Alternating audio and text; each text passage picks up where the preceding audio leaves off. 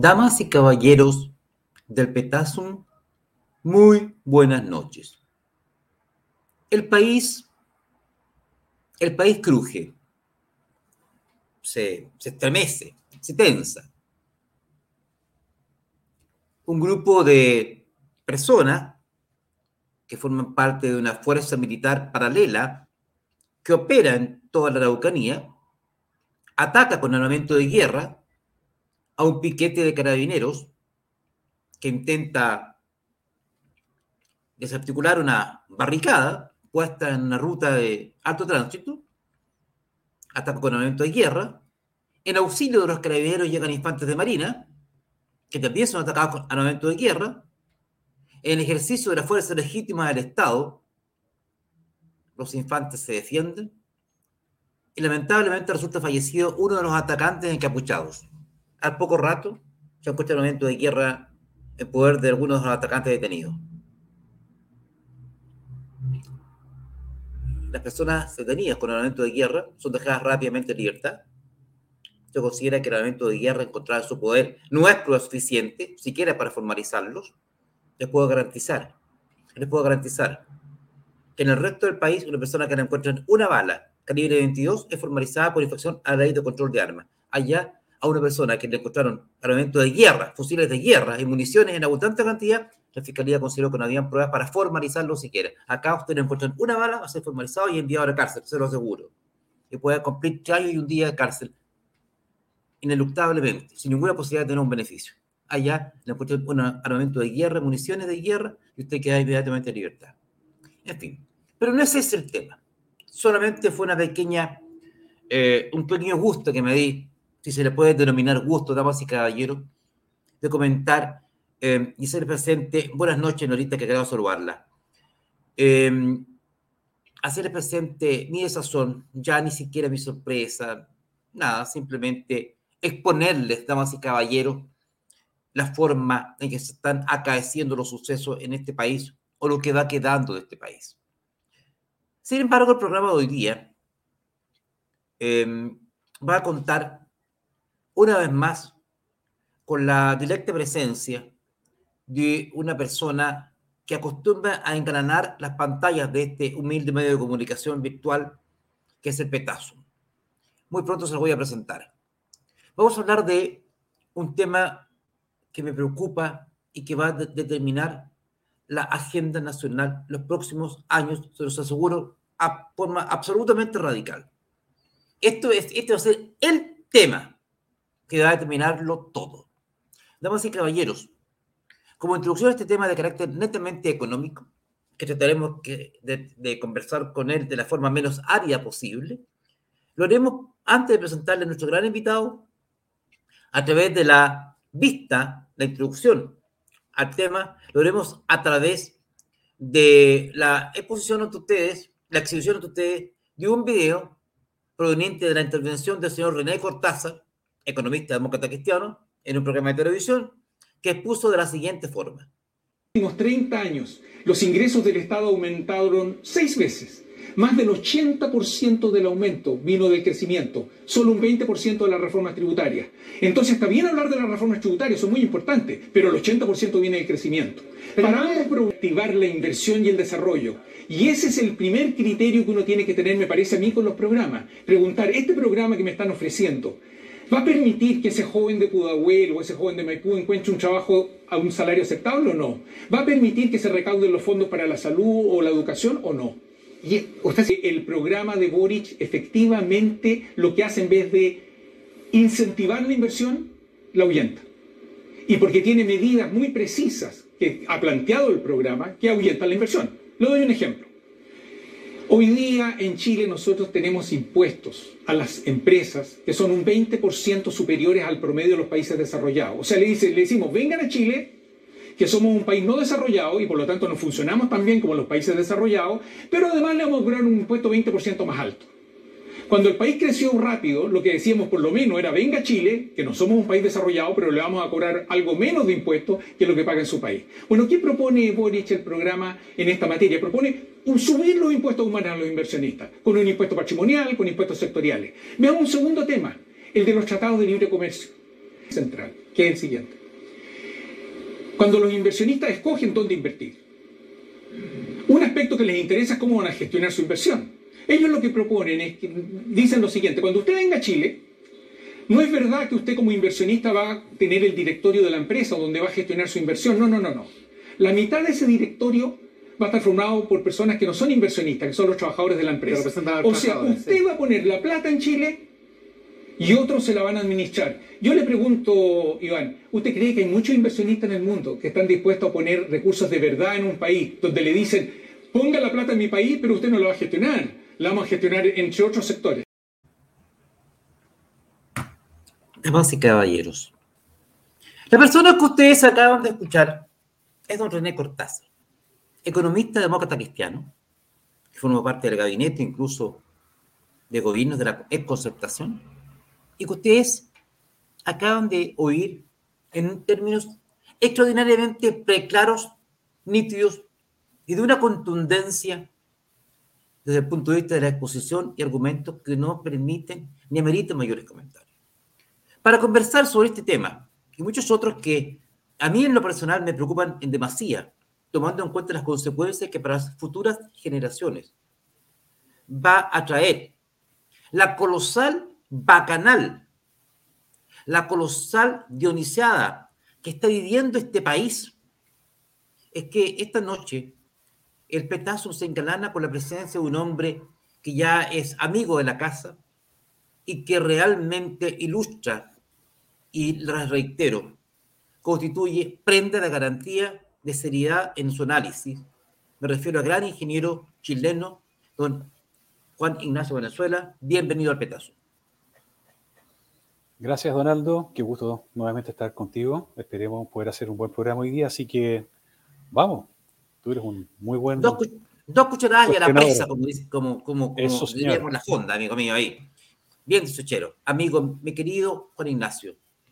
Tu análisis preciso y contundente. Muchas gracias, eh, Emily. Eh, Emily. ¿Cómo está terminando el año económico en tu análisis, Juan Ignacio? Eh, muy bien, eh, maravillosamente bien, porque lo que ha sucedido este año es que se han dado una serie de factores eh, que han generado una economía muy buena para ciertos comercios. después vamos a hablar de la, de la contraparte, porque la medalla, la medalla tiene dos caras acá, ¿no?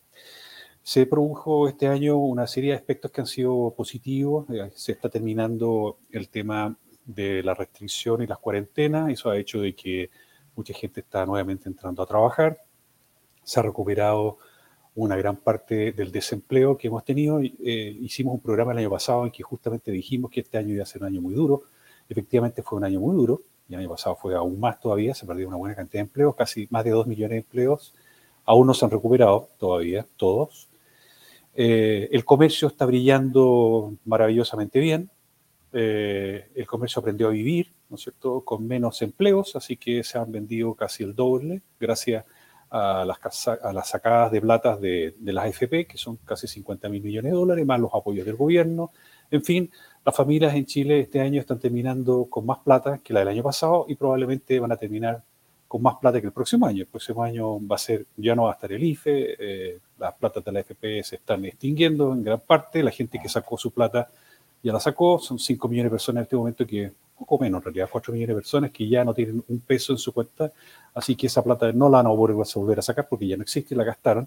Las ventas de autos están terminando maravillosamente bien, con un récord de venta, pero todo esto son, son esteroides que se le han dado a la economía eh, se ha insuflado la economía con platas adicionales, lo que ha significado, por otro lado, eh, una serie de aspectos que han sido negativos. Por ejemplo, el hecho de que al haber más plata, ¿no es cierto?, eh, la misma cantidad de bienes que hay en la economía, la gente al tener más dinero en, la, cuenta corriente están dispuestos a, gastar más y eso está generando inflación. Por otro lado, las platas que han salido de la AFP están generando un impacto que ya lo hemos conversado en alguna oportunidad, pero ahora ya se ve muy fuertemente reflejado, y es que eh, cuando las AFPs reciben las platas de, nosotros, los ahorrantes, esas platas están colocadas en el sistema financiero en Chile, en el mercado capitales. La gente le parece un poco vago esto mercado de capitales, pero la verdad es que el mercado capitales es todo lo que es el manejo del dinero. Cuando uno, alguien ahorra, eso entra al sistema y el sistema con esa, plata funciona.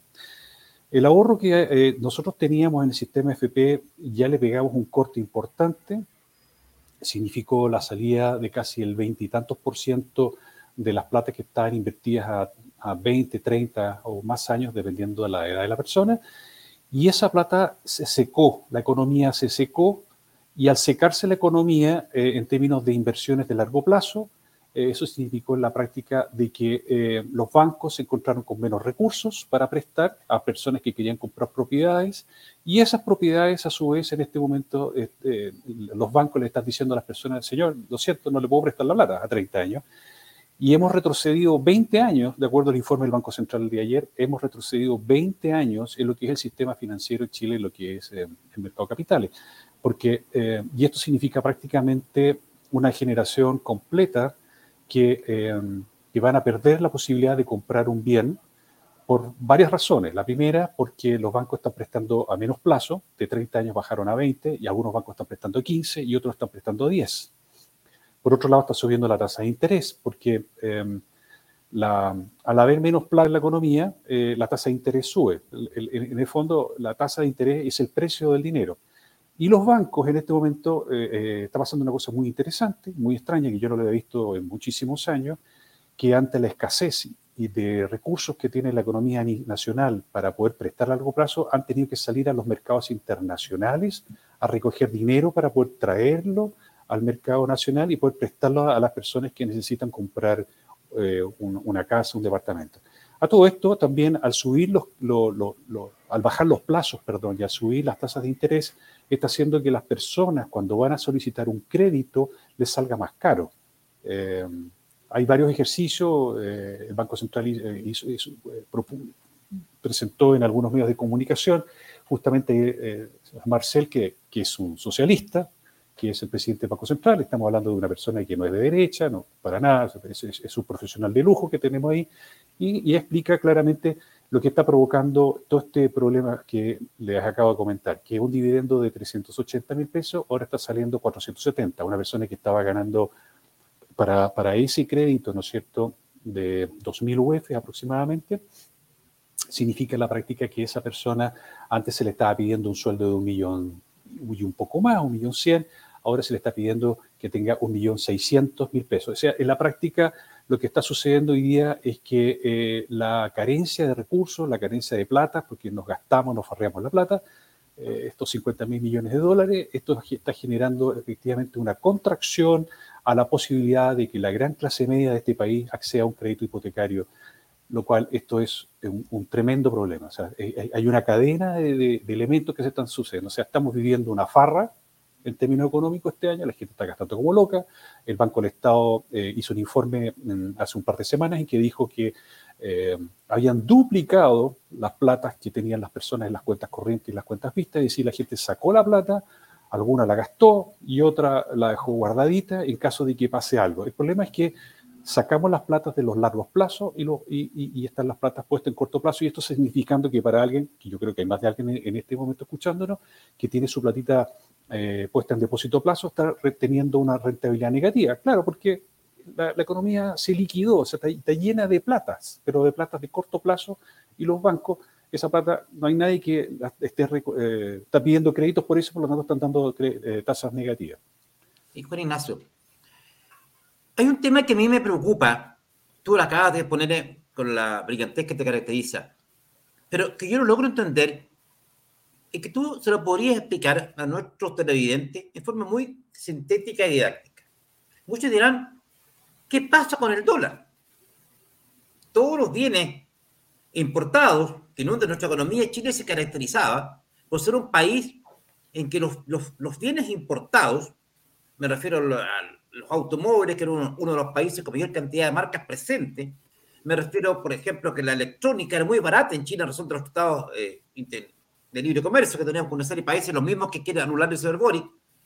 Eh, me refiero que eh, era muy conveniente Chile por la calidad de vida determinada por el costo de la vida. Entonces yo dije, bueno, qué fantástico el ciclo del cobre, este ciclo alcista que está viviendo el cobre, en que el commodity cazó un precio histórico, eh, prácticamente en historia en los últimos 20 años, deberían generar una inundación de dólares al país, que a su vez debería hacer bajar el precio del dólar. Y sin embargo, el dólar no ha podido, no ha podido bajar, lo que ha determinado un alza en el precio de los bienes de importación y consecuencialmente un alza en el costo de la vida. Juan Ignacio, ¿por qué? Si el país se inunda de dólares gracias al precio, al alto precio del cobre, ¿por qué el dólar sigue subiendo? Explique ese fenómeno, por favor. Ok, eh, vamos a tratar de explicarlo bien sencillo. Vamos a suponer que producimos lechuga y tenemos pocas lechugas. Entonces, si hay poca lechuga, el precio de la lechuga es muy alto, si todo el mundo compra. Ahora, ¿qué pasa si todo el mundo quiere comprar lechuga al mismo tiempo? La lechuga sube de precio. ¿no es cierto? Porque hay pocas. Ahora, yo puedo producir mucha lechuga inundo el mercado con lechuga, pero si la gente compra más lechugas, bueno, el precio va a seguir siendo alto. El dólar tiene el mismo efecto. La, economía chilena en este momento efectivamente debería estar inundada de, dólares porque las exportaciones, las exportaciones que estamos teniendo en este momento son, eh, son brillantes en términos de, cobre.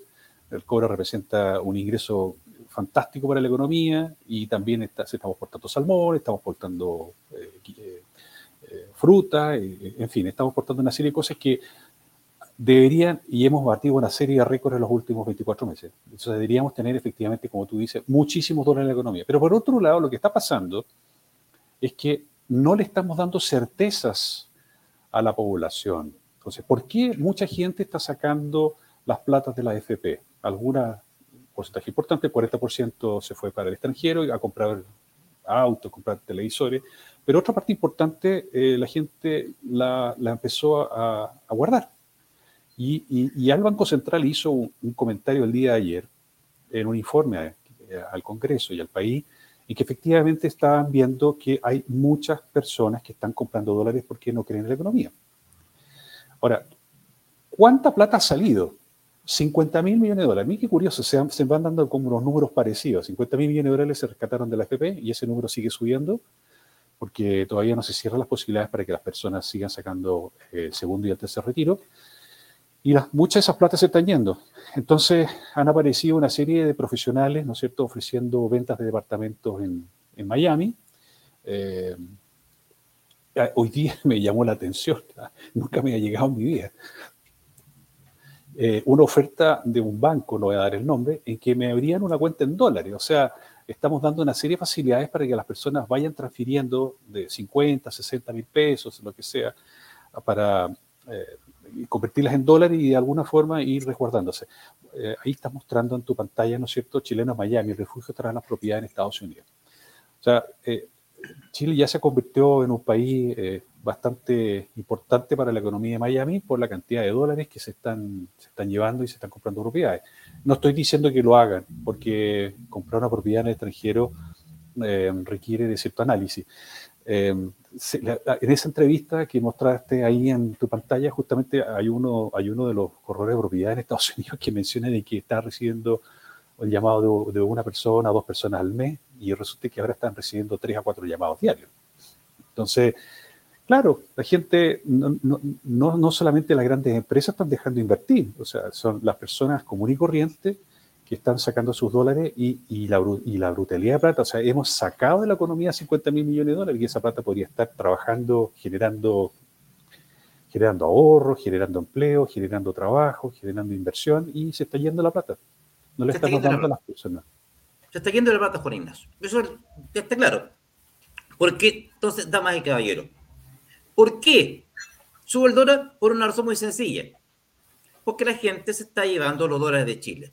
¿Y por qué se los está llevando? Por inestabilidad. Por la inestabilidad política de la República. Cuando un país es inestable, los inversionistas huyen. La gente saca su dinero de él. Y el dólar, la gente con dólares, que tiene dólares, está sacando el dinero a los botones de Chile. Como un volcán, como una lava que se escurre de la boca de un volcán. Así se, están yendo los dólares de Chile. Y por eso que el dólar sube iba a seguir subiendo, a pesar del precio del cobre. Juan Ignacio, la gente sacó muchísimo dinero de la AFP. Tú acabas de explicar, muchas gracias Norita, eh, acaba de sacar mucha plata la FP y se está discutiendo un cuarto retiro. Hay época de elecciones muy pronto, entonces eh, nuestra distinguida e ilustrada clase política necesita ser reelecta, por lo tanto seguramente van a aprobar el cuarto retiro. Eh, poderosos señores don dinero. Y cuando tú estás acostumbrado a vivir sin trabajar, naturalmente la sola posibilidad de que tengas que desplegar alguna actividad que implique tener que desplazar tu anatomía en busca de su sustento, eh, ese terror atádico que te produce tener que trabajar, te va a hacer aprobar seguramente un cuarto retiro, un quinto, un sexto, hasta que se acabe la plata y seguramente después vas a empezar a repartir, hasta, no sé, pues, van, a vender la moneda al mejor postor para repartirlo entre los chilenos. Juan Ignacio, Juan Ignacio, ¿qué pasa con Chile?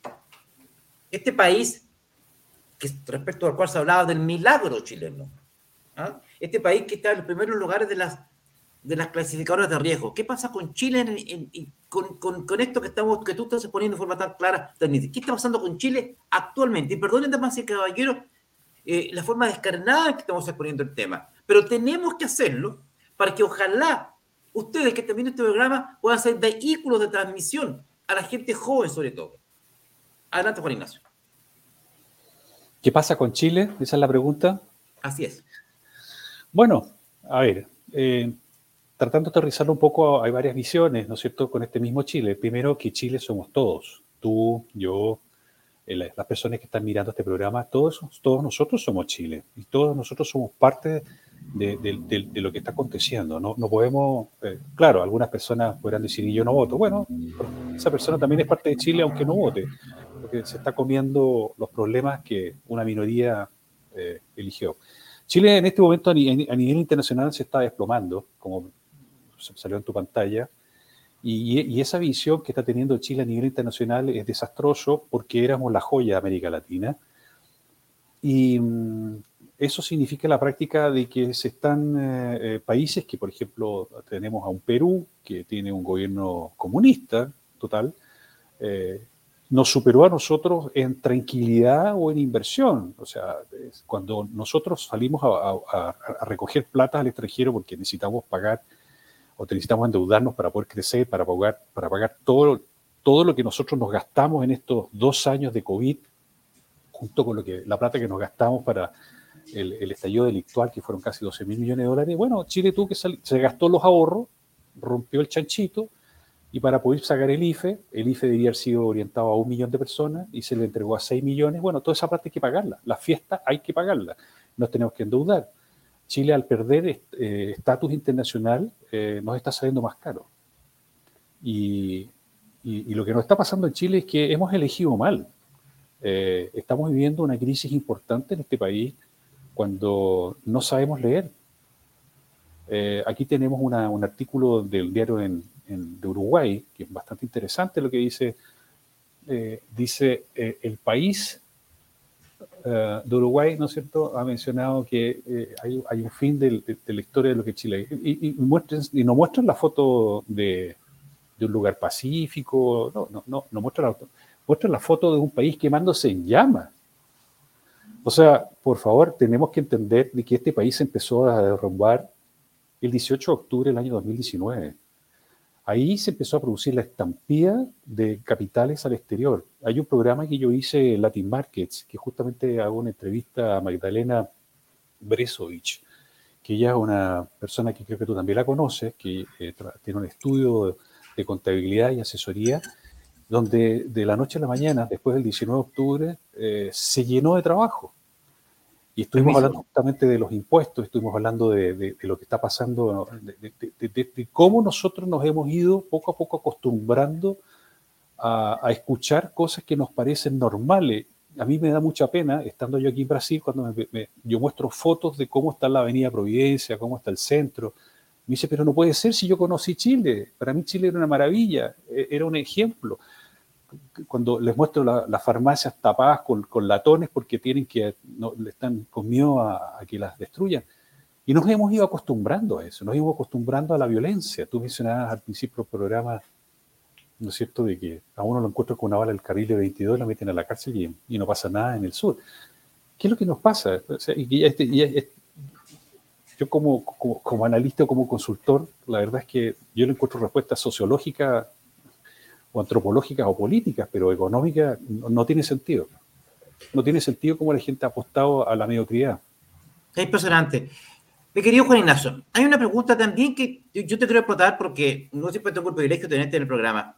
Juan Ignacio, eh, con mucha vehemencia, hemos visto a los diputados, algunos en forma muy, muy estentoria, ¿no sé, muy histriónica, reclamando, pidiéndole que se vote rápido porque el pueblo... Palabras que se ocupan generalmente siempre las pasiones, dignidad, derecho, decencia, eh, y, vamos, y, vamos avivando la cueca eh, para exacerbar las pasiones. Ahí tenemos un ejemplo. Bueno, eh, Juan Ignacio, renta vitalicia. La renta vitalicia. El otro día, las compañías de seguro, que a su vez, digamos que las compañías de seguro, en, su mayoría son de capitales internacionales, que a su vez pertenecen a cajas reaseguradoras, dijeron, señores, que ustedes nosotros firmamos un contrato con el Estado de Chile, que nos dijeron que estas eran las condiciones en que nosotros íbamos a percibir dinero del público, íbamos a pagar una pensión de renta vitalicia durante tanto tiempo, y ahora usted me cambia las condiciones y me dice que yo voy a tener que devolver esa plata, que yo recibí en propiedad, que yo recibí en propiedad, y la persona a la cual se la voy a devolver va a tener 20 años para pagarme, si se muere antes no paga nada, no me paga nada. La tasa de interés, cero. Y en cuota, o sea, me está obligando a entregarle una cantidad de dinero que es mía y que yo jamás le voy a poder cobrar, prácticamente nunca le voy a poder cobrar. O sea, me, está, obligando a entregar una cantidad de dinero y me transforma, en, a cambio me entrega una deuda prácticamente incobrable. En consecuencia, me, me está condenando a la liquidación, tiene por para una verdadera quiebra de la compañía. Yo no voy a demandar a usted, Estado de Chile. Y los parlamentarios se gritando, tenemos dignidad, tenemos autonomía, no le tenemos miedo heroico, es muy heroico en, en grito, y, se llevan entre ellos. Claro, si la, cuenta no la van a pagar ellos, la van a pagar nosotros. Explícanos, por favor, Juan Ignacio, ¿qué es esto? A ver, eh, hace poquito conversábamos y en tu programa anterior también hablamos sobre el tema de la renta vitalicia. Vamos a devolver sobre eso de un ángulo diferente porque creo que vale la pena explicarlo. El contrato que hace la persona cuando se pensiona lo puede hacer a través del FP o a través de una renta vitalicia. Cuando se hace a través de una renta vitalicia, la persona puede tener la posibilidad de pactar, ¿no es cierto?, un periodo garantizado de pago, aun cuando fallezca o, o dice llanamente, hasta que viva sus últimos momentos. La renta vitalicia, como dice la palabra, es renta vitalicia. La persona puede vivir 80, 90, 100, 120 años. Y las compañías de seguro lo que hacen es, hacen a través de un cálculo matemático bastante complejo, establecen un horizonte, ¿no cierto?, de pagos, ¿no cierto? Entonces, hoy día reciben 100 y le tienen que pagar a la persona en UEFs, en UEFs por los próximos 30, 40 o 50 años, dependiendo, dependiendo la, las expectativas de vida de las personas. Entonces la compañía de seguro lo que hace con esa plata la invierte. ¿Cómo la invierte? Le invierte, por ejemplo, en mutuos hipotecarios, es decir, le presta a algunas personas que quieren comprar una propiedad a 20 años o 30 años. Puede establecer un bono, ¿no y entonces le presta la plata a un banco para que a su vez también le invierta a 20 o 30 años puede prestar esos recursos las compañías de seguro para construir carreteras, por ejemplo, eh, para, para, establecer inversiones que rentabilicen en el largo plazo la plata que recibió. Porque si la compañía es, si la persona vive mucho tiempo, la compañía, la compañía de seguro pierde plata. Entonces lo que tiene que hacer es invertir bien para que la persona reciba en UEFs, no, fíjese lo que estamos hablando, estamos, recibe en UEFs de por vida. Entonces la compañía de seguro, detrás de esto, recibe estos fondos y, los administra. Cuando tú le pides a la compañía de seguro que, le, que devuelva algo que es de ellos, tú, le estás diciendo que venda un pedazo de carretera o que venda una parte de un departamento que compraron o un edificio que lo arriendan. Eh, el mercado de capitales es tremendamente atractivo, ¿no es cierto?, cuando se desarrolla porque genera, ¿no es cierto?, todo un impulso económico que hace que, por ejemplo, se creen empleos a través de la construcción de edificios, eh, todo lo que significan arriendos, significa eh, eh, aportes para que las empresas, ¿no es cierto?, reciban préstamos. Entonces, ¿cómo, ¿cómo, le puedes decir a una compañía seguro que ya que la plata no la tiene, sino que, no, la tiene que invertida para que haga recortes en eso y la traiga? Entonces, se va a producir, y aquí hay un gran peligro, que la otra vez no lo conversamos, y es que las compañías de seguro, si se ven obligadas, ¿no es cierto?, a, tener que eh, entregar de vuelta estos dineros, se pueden ver enfrentados a la situación de una quiebra, pero también detrás de la quiebra significa la liquidación, la liquidación de los activos. Esto podría ser de que muchas personas que compraron un departamentito, ¿no es cierto?, porque recibieron una platita de herencia, qué sé yo, y la compraron y la tienen arrendada, el mercado se puede ver inundada, ¿no es cierto?, de una gran oferta de departamentos eh, en que las o edificios en que las compañías de seguro van a tener que liquidar para poder hacer plata rápida y van a tener que venderla a precio de chaucha, porque van a tener que venderla muy barata, justamente para poder, ¿no es cierto?, enfrentarse a esta normativa que el Congreso les estaría exigiendo realizar. Entonces, nuevamente a la señora Juanita, la que tiene un, un, departamentito para idea de, de arriendo o, de, venta, eh, le va a perjudicar en su bolsillo porque su bien y sus activos van a bajar de precio. Ahora, esto no se ha quedado así. Eh, el programa que hicimos contigo la vez anterior sobre las rentas vitalicias, Aldo, fue muy impactante y se generó un grupo de personas que ya hicieron una demanda apareció la demanda el día de hoy, contra el Congreso. Es decir, em, esto no les va a salir gratis a, los, congresistas porque ya en este momento eh, hay un recurso de protección contra Piñera por, ser en el fondo, por, teniendo la posibilidad de vetar, ¿no es cierto?, este proyecto que se terminó siendo esquilmando a las compañías de seguro la, la vez anterior y contra el Congreso. Es decir, esto puede ser llevado a tribunales por la negligencia que ha significado, porque el, Banco Central se los explicó, se lo explicaron las compañías de seguro, vinieron compañías de seguro y, gobiernos eh, de, fuera del país a explicarle que esto era un daño. El CIADE también le, mandó un recado a los congresistas de que esto, eh, esto era perjudicial a las compañías de seguros, en fin, que esto era contra la ley, contra la constitución, en fin. Bien, la ley le hicieron y aquí estamos recibiendo el impacto de los, del primer, eh, primer que le hicieron a las compañías de seguro. A ver, Juan Me quedo absolutamente nítido. Vamos a saludar a nuestros amigos de, en este momento, de www.espaciocomprachile.cl, nuestros amigos que quieren en Chile, son personas extraordinarias, apuestan eh, a una iniciativa que yo encuentro maravillosa, que son los juguetes de madera. Yo me crié eh, jugando con juguetes de madera, mis padres siempre me estimularon de esa forma, y aquí los ven ustedes a, la derecha de la pantalla, eh, son juguetes maravillosos colores muy nítidos, muy fuertes, que entretienen mucho a los niños, son magnéticos. Por lo tanto, es muy difícil que se pierdan. Siempre que quedan adheridos en algún lugar. Son muy sanos, están hechos en el más noble de los materiales. Espaciocompachile.cl. Son bonitos, son entretenidos. Eh, los niños se divierten para salvajemente. Eh, no están pegados en las pantallas. Eh, interactúan, sociabilizan. aprenden el valor de los vegetales eh, como fuente de alimentación sana. Oiga, son, eh, se los recomiendo sinceramente, son preciosos, muy entretenidos. Eh, ellos los parten, juegan con ellos, son realmente entretenidos. Ah, yo no, no he visto otros en el mercado iguales a eso y les recomiendo como un hermoso regalo de Navidad, tienda online con venta especial, juguetes de madera para niños. Hay mucha variedad www.espaciocomprachile.cl, se los recomiendo, pero sinceramente, yo el año pasado les compré a ellos, oiga, me lucí, me lucí con toda la gente chica. Juan Ignacio, mira, eh, si bien es cierto, los temas económicos se ven tan áridos siempre, tan difíciles de abordar, pero son los que determinan la coexistencia social, porque mientras el ser humano tenga la mala costumbre de comer, la economía es lo que va a determinar el quehacer de las sociedades. Y es lo que estamos conversando hoy día. Mira, em, hay un tema que yo me quedo, me quedo dando vuelta.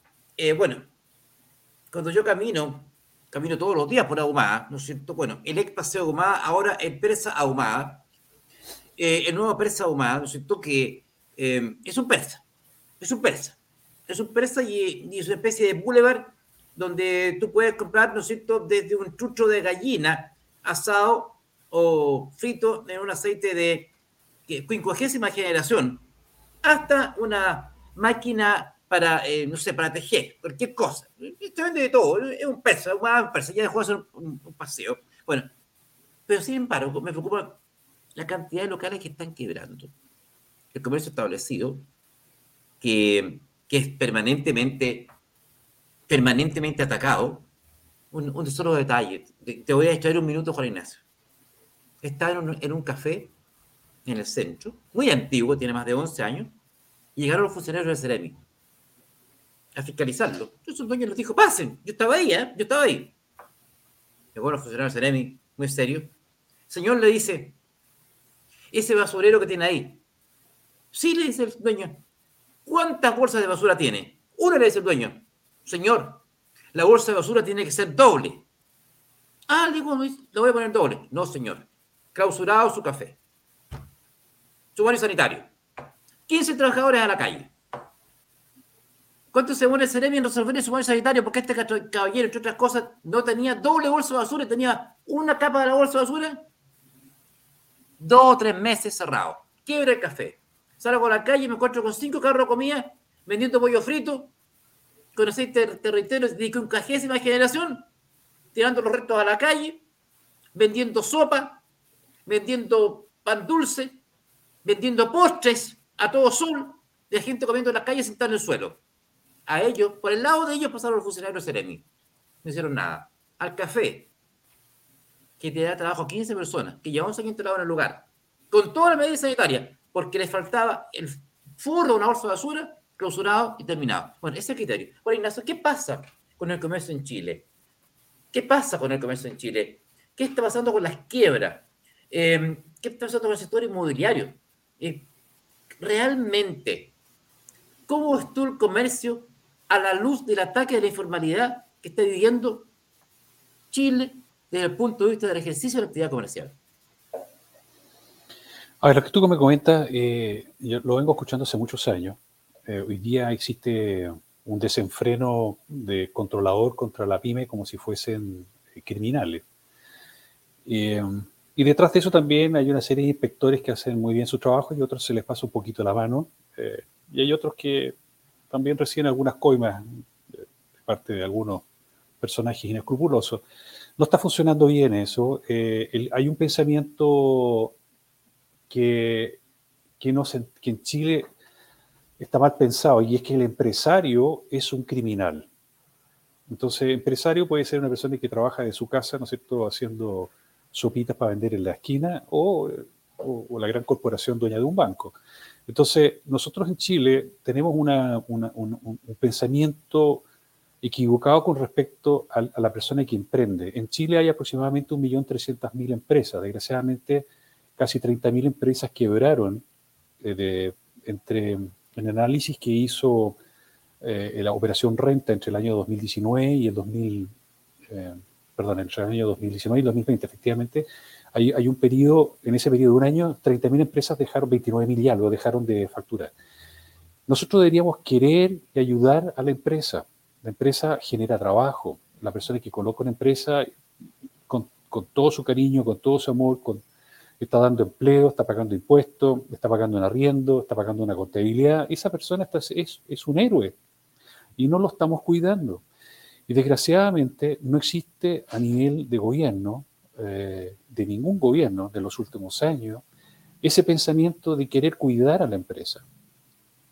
¿No es cierto? Ahí están las 29.973, ¿no es cierto? Empresas menos que quebrar. Entonces, eh, muchas de ellas quebraron por los ataques terroristas que estuvieron, o sea, son 24.000 empresas que solamente eh, recién fueron afectadas, Después no pudieron abrir porque no los dejaban, que, que fueron, que la gente no salía, que la gente empezó a comprar eh, por internet. En fin, todo, todo eso ha generado una, cosa muy fuerte para la, pequeña empresa. Y desgraciadamente, las políticas que quiere establecer el candidato Boric va justamente en, esto es muy curioso lo que les voy a comentar, porque eh, va justamente en, en la posición inversa a lo que ellos atacan. Ellos atacan a la gran empresa.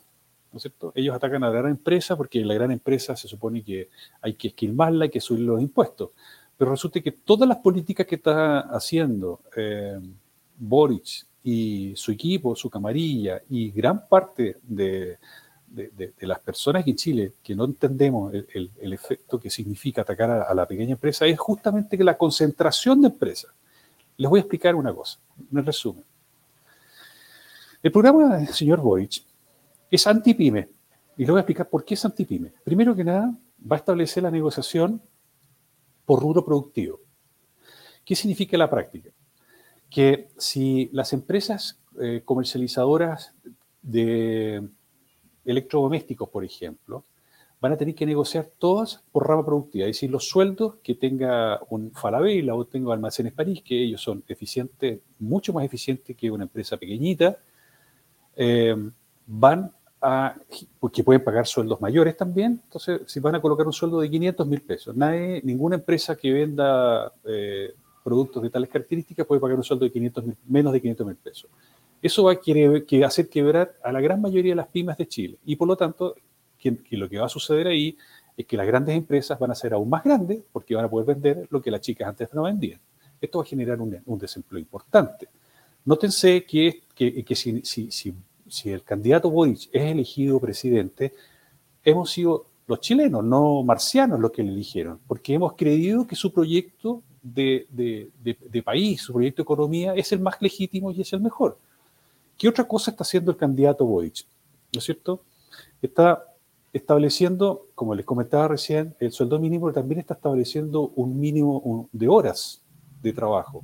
Entonces, si, le estamos diciendo a la empresa pequeña que, eh, que pague el mismo sueldo para, eh, teniendo personas trabajando menos horas, es decir, estamos aumentando los costos laborales de la pyme. ¿Se fija? Entonces, nuevamente lo que, lo que genera todo este proyecto económico del candidato Boric es la concentración. La pregunta es, en Chile, ¿estamos dispuestos a que eh, hayan menos empresas pequeñas y que las empresas grandes sean aún más grandes y haya una mayor concentración? Porque no existe consecuencia y análisis de parte del equipo económico de Boric para entender lo que sus políticas van a generar en el mediano y en largo plazo, que es exactamente eso.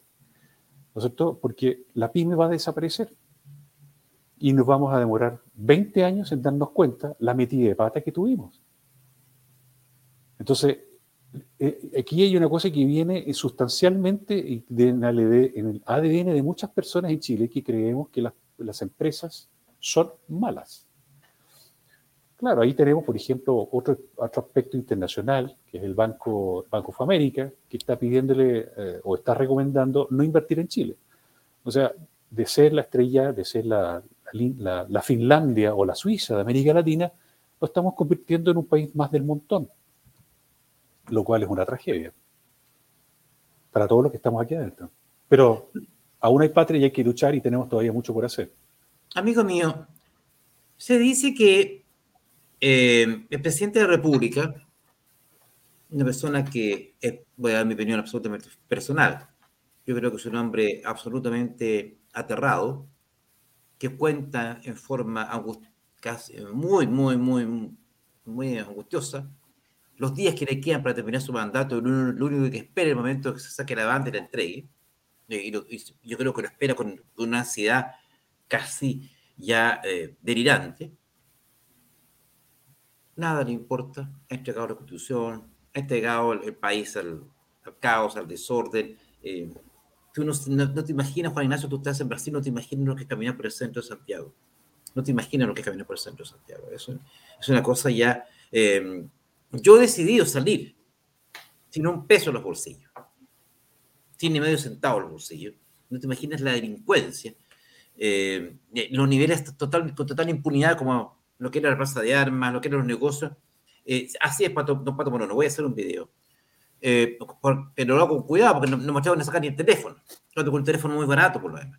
Porque, no, porque todos lo, lo sustraen, ya, amigos. Frente a la catedral roban todos los días. Así es. ¿Ya te robaron uno? ¿Ah? ¿Ya te robaron uno ya? Ya me robaron uno. Me, me lo robaron en el norte. Ahora voy a comprar uno más barato todavía. Hace lo, inhibo. Entonces, eh, es un desastre. Pero mira, la, la pregunta que uno se hace la pregunta que uno se hace cuando ve eh, lo que está ocurriendo, desde el punto de vista de las ayudas, el IFE, por ejemplo. El IFE es una ayuda, claro. Es, es un subsidio.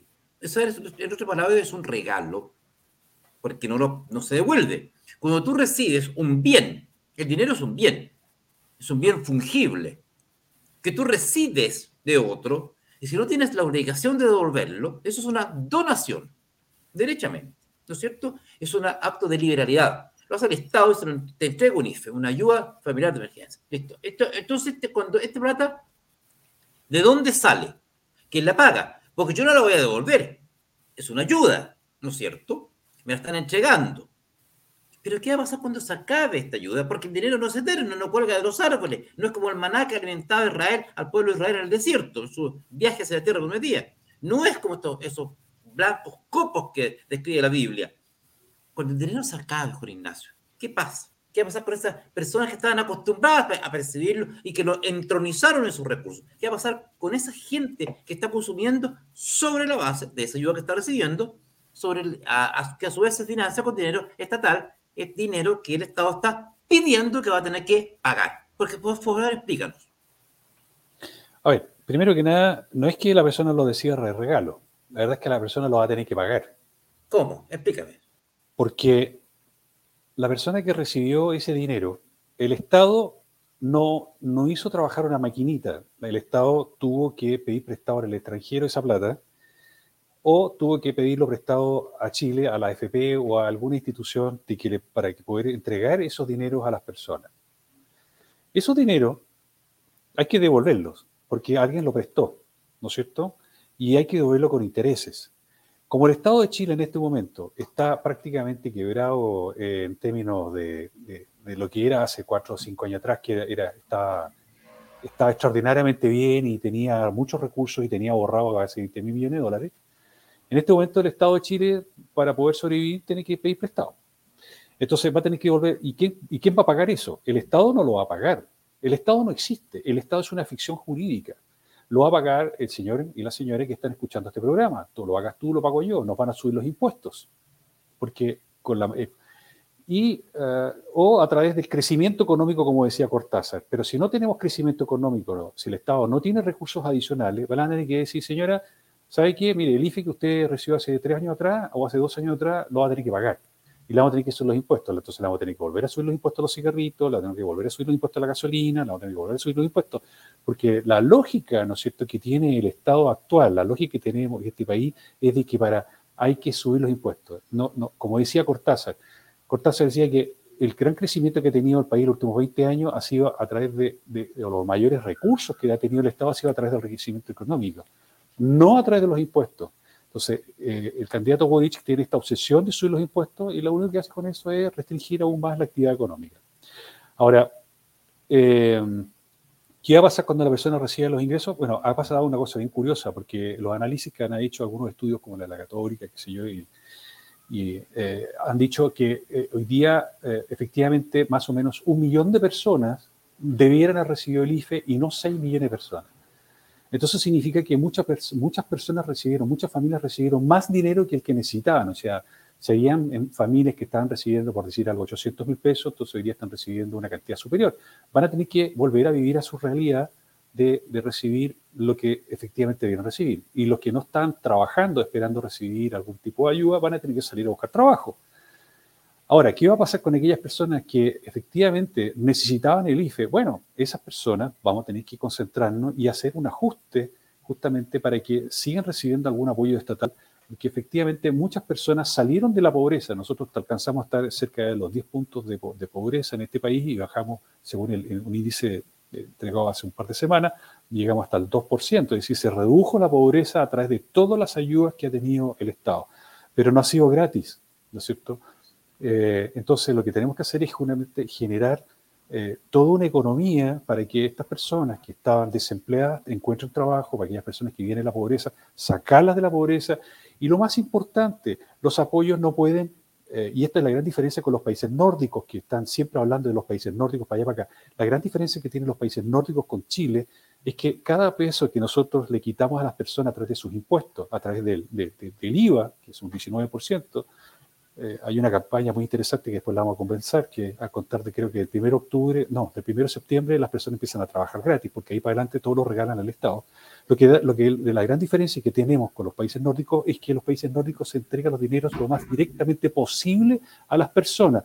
Aquí entra en una masa burocrática, una red de, de, de, personas, de proyectos mal considerados, mal conceptuados, y la plata se diluye. No le llega a la persona que realmente la necesita. Entonces, una forma para que las personas realmente reciban los dineros es que se les entregue lo más directamente posible los ayudas al Estado a las personas que realmente lo necesitan. Y eso significa focalizar. Y ese es otro concepto que se ha perdido en los últimos dos años, porque aquí están hablando del ingreso garantizado universal, es decir, que los hijos del señor Luxic reciben la misma cantidad de plata que la persona que vive en una población que tiene solo tierra y que no tiene que comer. Eso es absurdo. Hay que focalizar las ayudas para poder ayudar a las personas a salir de la pobreza, educándolas, ayudándolas en todo lo que sea posible, porque un país no se merece estar pobre. Así es. Juan Ignacio.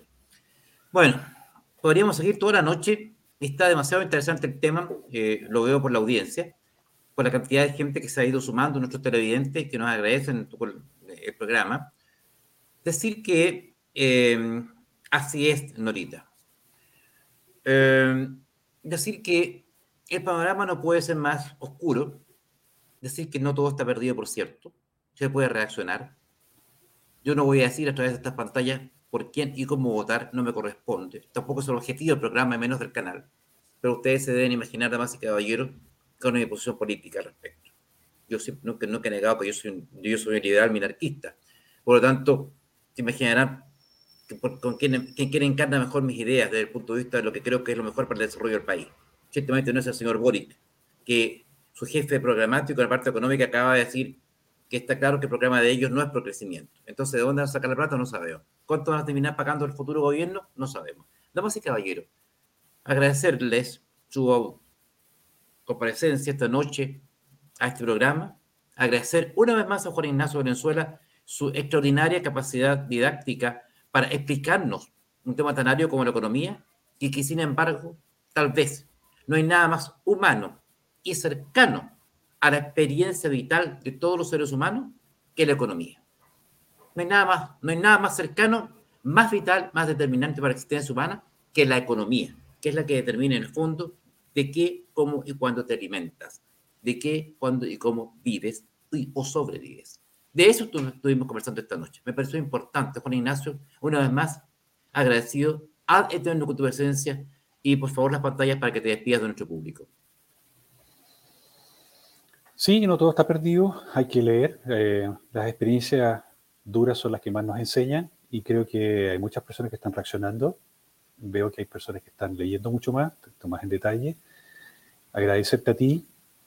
Eh, estamos viviendo un periodo muy difícil en, Chile. Eh, no es solamente Chile el que lo está viviendo, lo está viviendo el mundo entero. Son experiencias duras y ojalá nos alcance la madurez para entender la tranquilidad de que las cosas, eh, los, discursos de odio, los discursos de, división, no son los que un país necesita para crecer.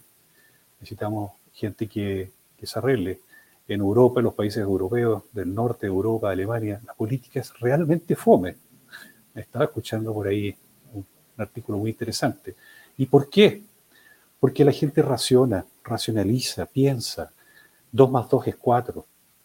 Entonces, eh, que no te escuche, perdón, perdón, que no te escuche, por favor, de un candidato Boric, mire que para él es algo, según una cuenta distinta a las tuyas.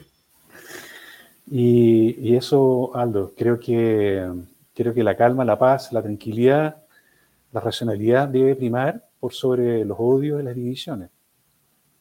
Mi gran mensaje, o mi único mensaje, humildemente desde acá, es decirles que, conversemos, que dialoguemos, que, eh, y, que seamos, que pensemos en el futuro y que pensemos en la próxima generación y no en la próxima elección.